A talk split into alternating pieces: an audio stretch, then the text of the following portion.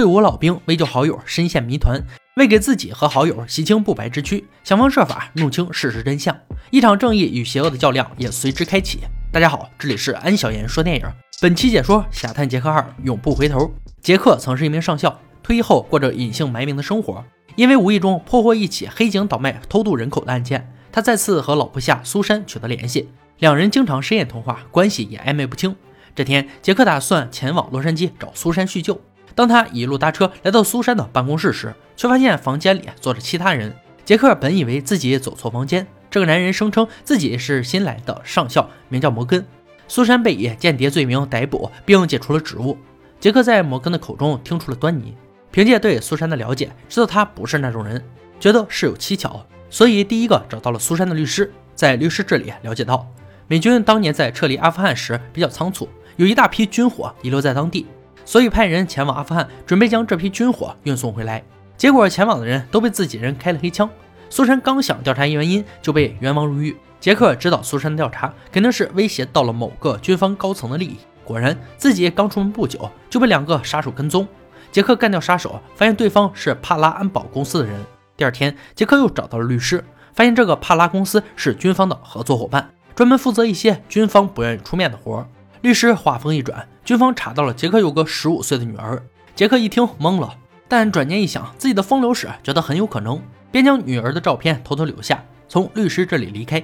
他决定去看一下这个素未谋面的女儿小莎。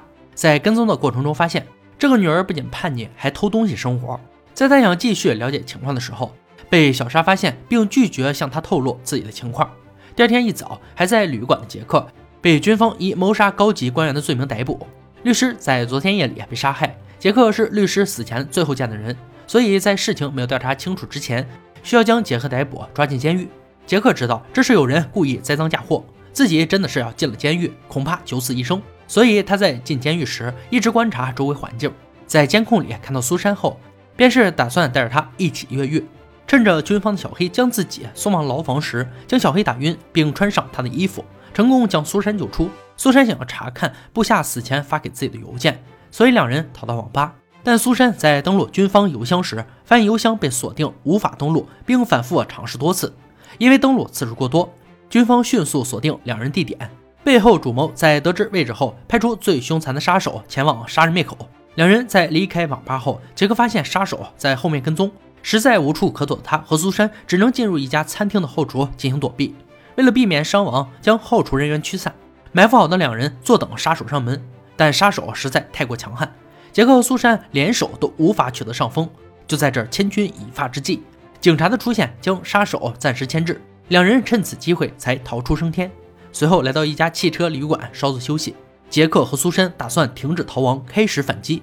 两人来到摩根的办公室，杰克将他控制住，苏珊趁此机会用他的电脑登录邮箱，将资料拷贝。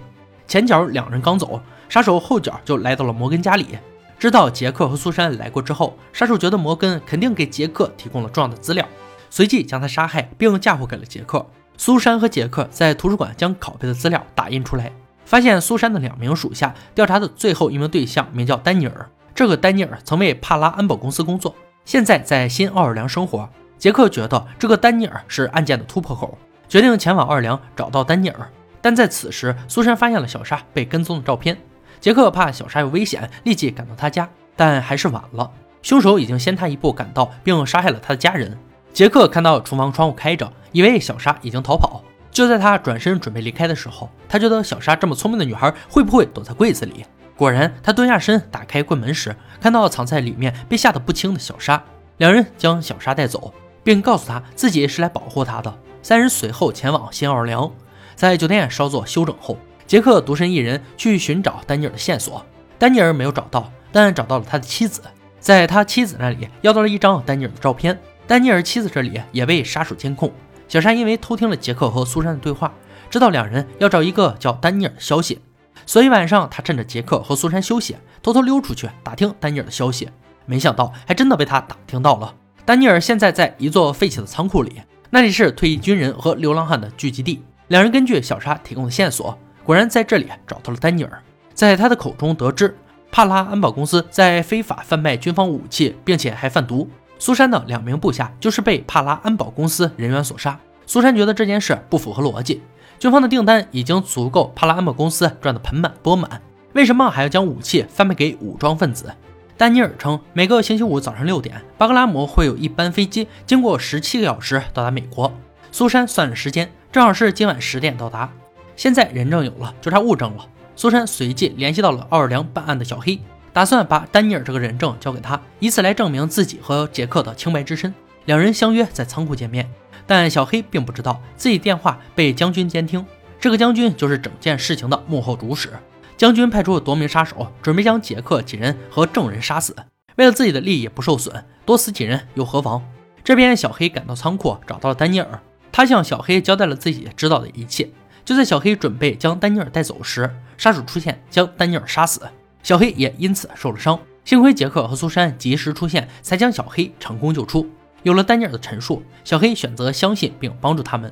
三人驱车来到机场，看到机场草坪上一架正在卸货的飞机。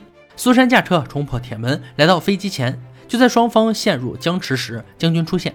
苏珊将装有武器的箱子打开检查，原以为箱子是空的，想来个人赃并获，哪成想里面竟然全都装武器。苏珊这下真是哑巴吃黄连，有苦难言。看着苏珊要被军方带走，杰克看出了其中端倪。他将火箭筒打开，从箭筒中掉落出一堆毒品。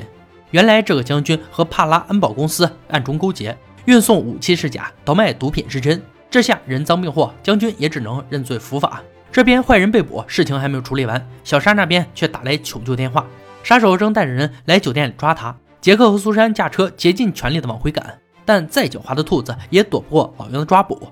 小沙最终还是被抓住了。此时的杀手一心想弄死杰克，但显然他低估了一个父亲的爱。在经过一场激烈斗争后，杰克成功将杀手杀死。影片最后，苏珊洗脱罪名，官复原职。小沙重新回到学校上学。杰克在知道小沙不是自己的女儿后，再次回归浪迹天涯的生活。好了，本期就到这里了。喜欢的朋友别忘了点赞关注，感谢收看，我们下期再见。